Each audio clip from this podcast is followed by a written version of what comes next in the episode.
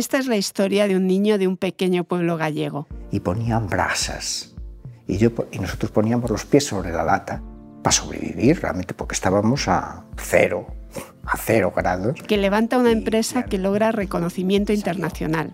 Y, y un éxito, un éxito absoluto. De un universitario detenido en la dictadura franquista por repartir panfletos. Por propaganda ilegal. Me detuvieron, pero fue el Que revoluciona la forma de vestir en España. Me encantaba el lino y, y lo volví a poner. De un artista apasionado por la ciencia. Los que creemos en la ciencia es absolutamente emocional. Todo esto ya es mecánica cuántica. Pero sin Einstein, la mecánica cuántica... Es también la historia de un tejedor de palabras. Yo escribo para entender. Y por supuesto, de un empresario. Una empresa, como una familia, como una vida, es un fenómeno contraentrópico. Y un padre. Mi padre es una persona de la que se aprende mucho, pero de lo que se aprende es de, de vivir con él, de, de haberle visto toda una vida y del ejemplo. El padre de Adriana, de Valeria y de Tiziana, y de una marca. Mi padre como, como empresario creo que ha sido una persona muy visionaria. Creo que ha tenido la inteligencia de saber reinventar la marca cada 10, 15 años, porque es una marca que lleva 45 años eh, viva y, y, con muchas tiendas y muchos clientes. Tenemos 350 tiendas. Estamos en los Montes Gallegos. Hemos llegado a esta casa a través de una pista rodeada de vegetación.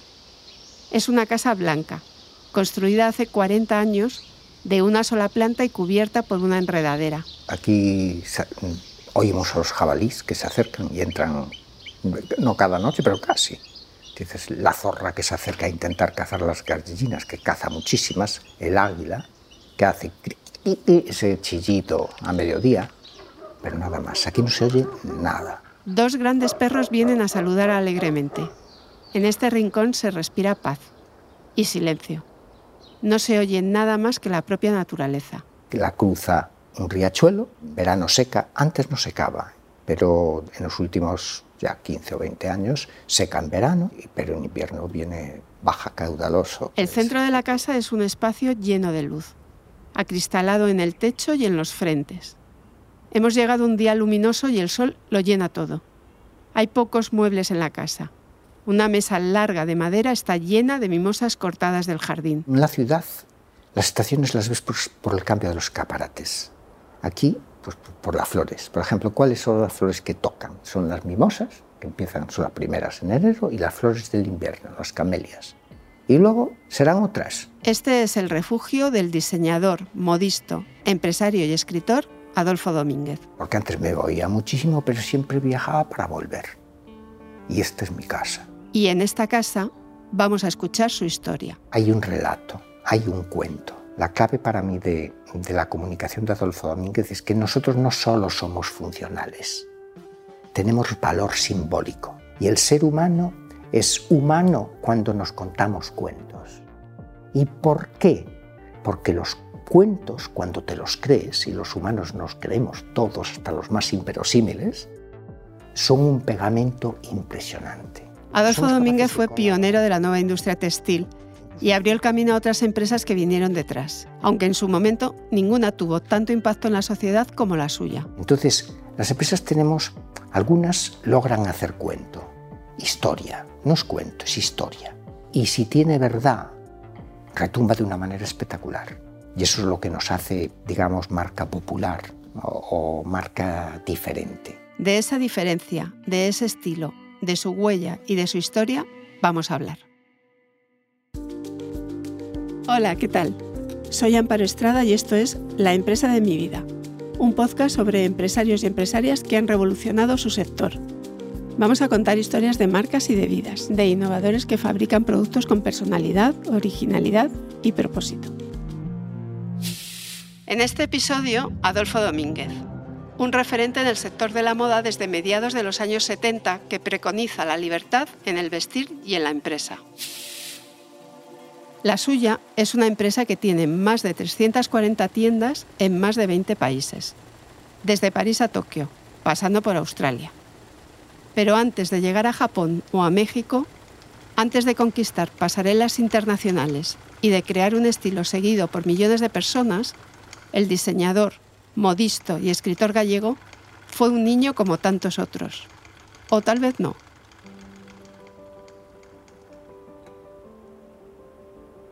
Esta historia comienza en Puebla de Tribes, un pequeño pueblo de la provincia de Orense, con un niño en 1950 que tuvo la suerte de poder estudiar. Todos los niños que íbamos llevábamos un botito de leche, como se llevan los pueblos con una arandela. En la escuela la maestra les daba un trocito de pan al empezar la clase. Lo partía, lo repartía en trocitos para cada uno y ahí así empezábamos. En esa guardería nos sentábamos en troncos que ellos usaban para picar la leña. Adolfo y sus hermanos jamás faltaban a la escuela. Sus padres no admitían excusas. Yo creo que soy lector porque tengo asociado al, al olor del pan y el calor en el medio del invierno. Pero el recuerdo que llena su infancia es la sastrería que levantaron sus padres. Una casa de pueblo donde lo tenían todo. La tienda ocupaba la planta baja. En la primera planta estaba el taller de costura y en la segunda la vivienda. Mis padres a mí me enseñaron todo, o muchas cosas. Me enseñaron el oficio de la costura. Y en ese negocio todos echaban una mano. Su madre se ocupaba de la tienda, su padre del taller de costura, y los hijos ayudaban. Al volver del colegio lo normal es que te pases una hora en el taller. O pues empezabas por descoser, o sea, perdón, desilvanar una chaqueta. Trabajábamos una hora diaria, ¿eh? no más pero una hora o en la tienda o en el taller o en la huerta con mi abuela. Trabajar y jugar, todo era uno. Eh, al escondite en la tienda, detrás en las estanterías, subíamos por ellas como gatos. ¿eh?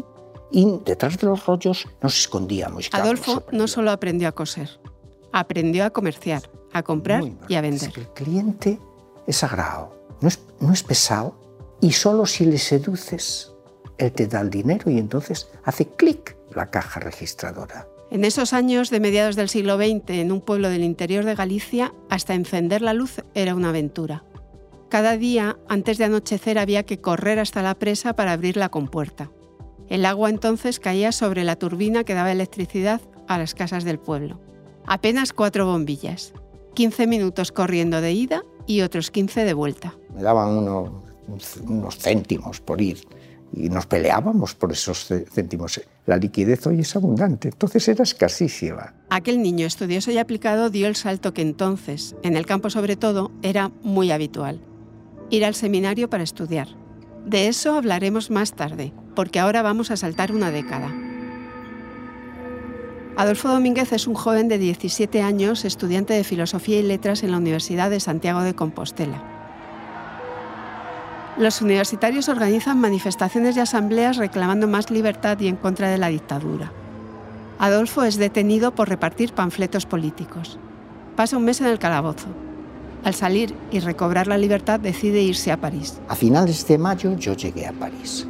Salí de la estación y encontré nada, ni coches, ni tráfico, nadie. O sea, una cosa increíble. Todo desmontado eh, no había un adoquín puesto en las calles. Descubrió otro mundo. Era 1968, el año de las revoluciones estudiantiles francesas, pero también el año de la guerra de Vietnam, los asesinatos de Martin Luther King y Robert Kennedy. En España sigue la dictadura franquista, pero en París hay otra vida. Me pasé aquel verano de museo en museo porque sobrecogido. Yo no conocía ni Madrid ni Barcelona. Era un estudiante que había estudiado aquí, en el seminario el bachillerato. Solo había ido un año a Santiago de Compostela. Y de repente París. Bah, la, la, la ville lumière, que dicen ellos, la ciudad luz. Y la verdad es que quedé deslumbrado.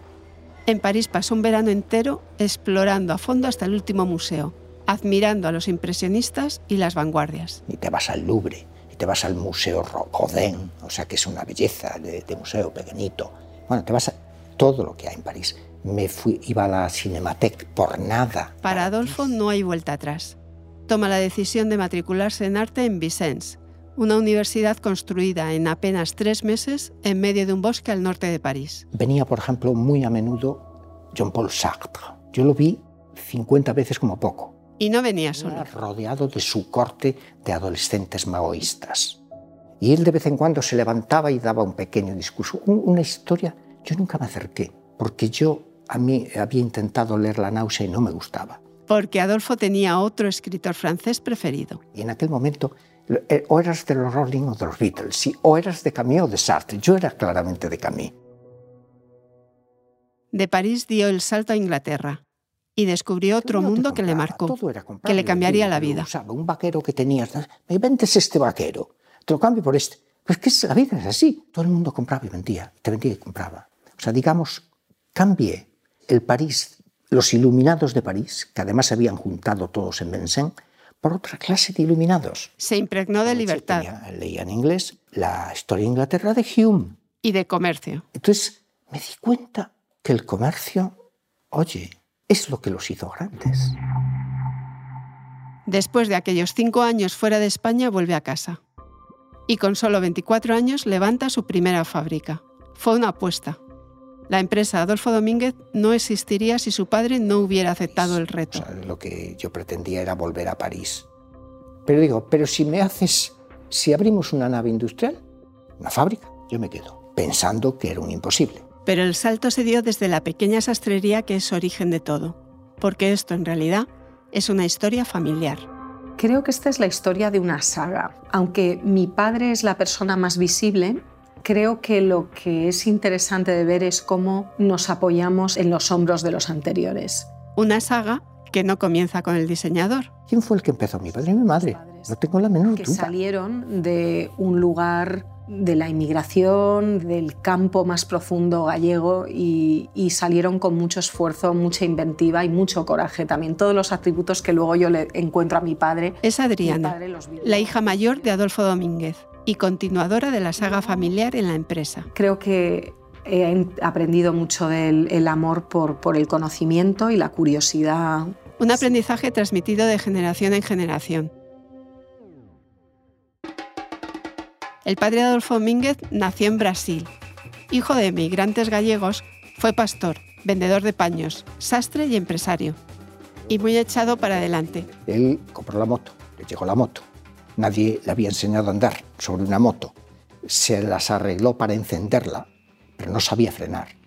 Y acabó a 60 kilómetros en Ponferrada cuando se le acabó la gasolina. Vino al día siguiente de vuelta una caja de, pimientos morrones que, que, era lo clásico de Ponferrada, ¿entiendes? Padre e hijo levantaron la eh, primera nave. Pero yo realmente cuando le dije a mi padre, bueno, si ponemos una fábrica, porque era un salto, y dio el salto aunque desgraciadamente la aventura juntos no duró mucho. Y se endeudó con una cifra enorme para el tiempo. Y salimos de ello. Pero él se murió antes, a los dos años. ¡Qué dolor!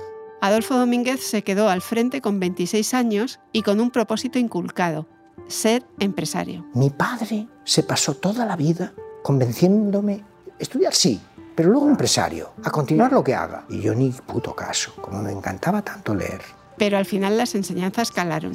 No ha sido fácil. Yo he visto a mis padres atravesar muchas aventuras distintas empresariales y muchas de ellas, pues eso, con oleaje y tempestad muy fuerte. Así.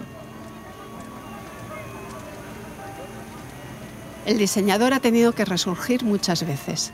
Un incendio arrasó en 1991 la fábrica entera de San Ciprián de Viñas, en Orense.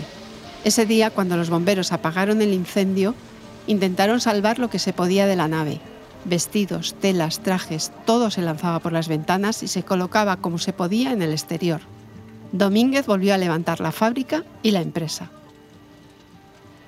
Años después, la crisis económica y financiera de 2008 llevó a la compañía a pérdidas. Pero el diseñador jamás se planteó abandonar. Para nada. Que va, que va, que va.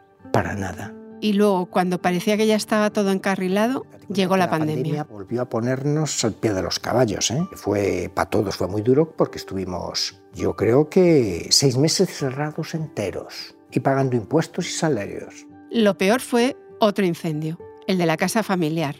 Por suerte los que estaban dentro pudieron escapar a tiempo. Nuestra casa se incendió cuando yo tenía cinco años y desapareció con todas nuestras cosas, todo, no había nada. Ese otro incendio arrasó con algunas de sus pertenencias más preciadas. En el incendio me ardió una biblioteca inmensa y la que yo hice de pequeño, o sea, desde pequeño. Es así, solo quedó una, la pasta de un libro, Cien años de soledad. Curiosamente, mientras la casa ardía, él se encontraba lejos, en Italia, absorbido por un incendio que pasaba en un libro. Estaba leyendo el incendio del nombre de la rosa. Yo acababa de leer, además fue tarde, me enganchó y leí hasta que acababa en el incendio, ¿me entiendes? Y en ese momento ardió mi casa. Es impresionante. Y de todo aprendió. Tuve dos incendios. O sea, y me quedó algo de los... O sea, que las dificultades te enseñan algo.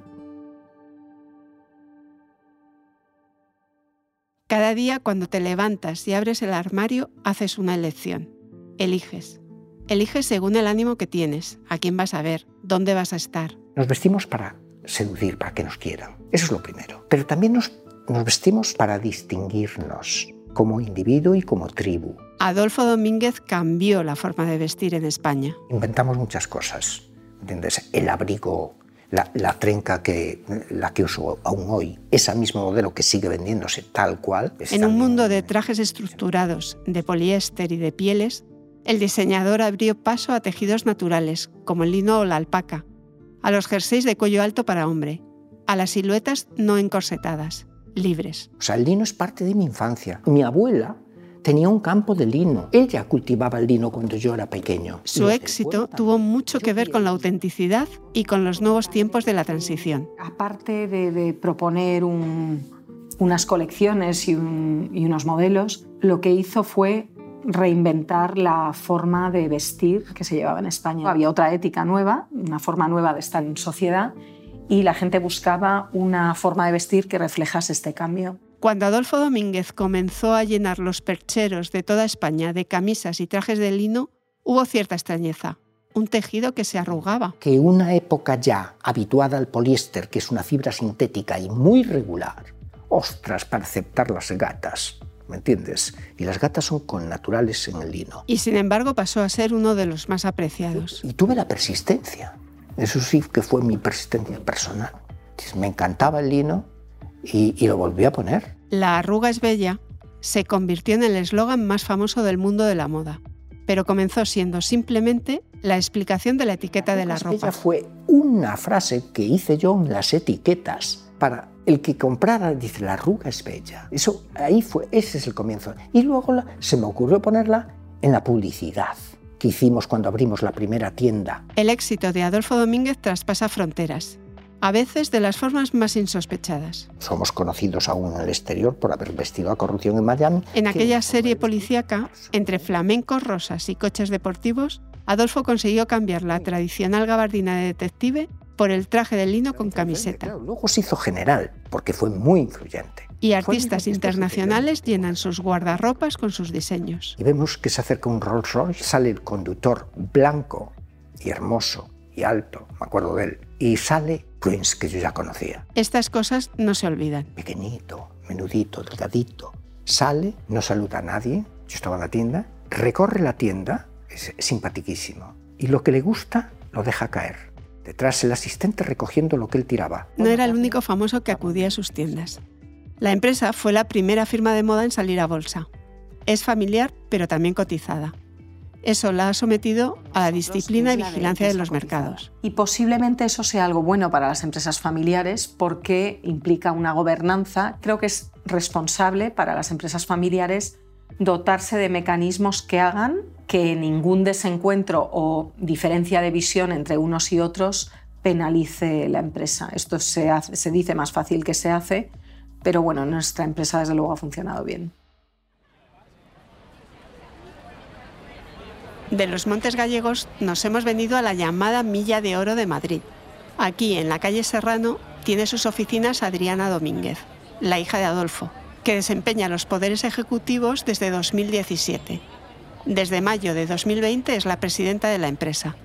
Con ella, los resultados positivos han vuelto. A la empresa le hemos dado la vuelta dos veces en los últimos cinco años y medio y bueno, eh, ahora ya se ve la luz es un trabajo complejo. Darle la vuelta a una empresa en pérdidas no es lo mismo que gestionar una empresa a la que le va bien, no es lo mismo. Darle la vuelta a una empresa y que te caiga un COVID encima en cuanto has levantado cabeza no es un ejercicio fácil. Todos los cambios exigen una transformación. Una sucesión tiene sus complejidades Y yo creo que para mi padre una complejidad está en dar un paso atrás, que yo creo que es cambiar de forma de vida. Seguro que otra adaptación para él ha sido poder confiar, porque al final uno tiene una visión del mundo y de cómo las cosas tienen que ser. Entonces, hay un punto en el que tiene que mandar uno, porque si no, no manda nadie. Cuando preguntas a Adolfo Domínguez cuál ha sido su principal éxito empresarial, no lo duda.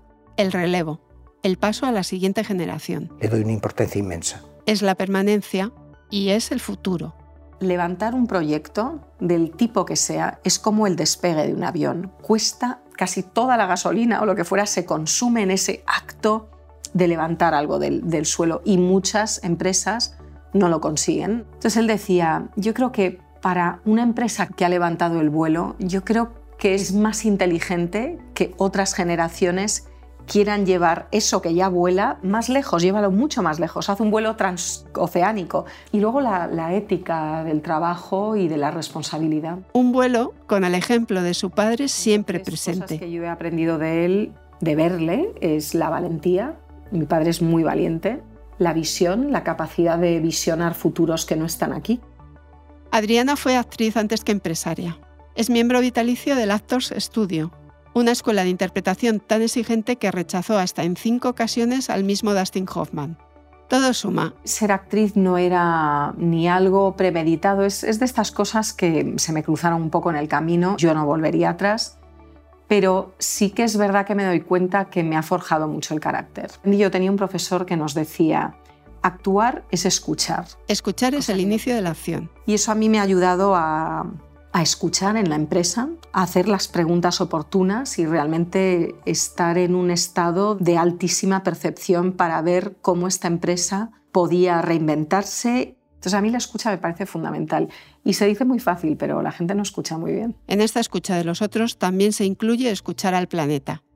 Por eso, la marca defiende que se compre menos. Y si nos planteamos eh, cómo consumimos como sociedad, es que igual no hay que consumir 30 camisetas, igual hay que comprar 4 o 5 y que tengan una calidad que esté pensada para que te dure el tiempo que te tengan que durar. ¿no? Yo el mensaje ecologista lo lancé desde el año, desde que empecé, literalmente. ¿Qué pasa? No calaba, no, no retumbaba, pero mi vida sí retumbó. Y a la arruga es bella se ha añadido sé más viejo. En este caso, nosotros queríamos hablar de la importancia del sentido común y de la sabiduría que viene con los años. Cómo nos vestimos es mucho más que la mera apariencia.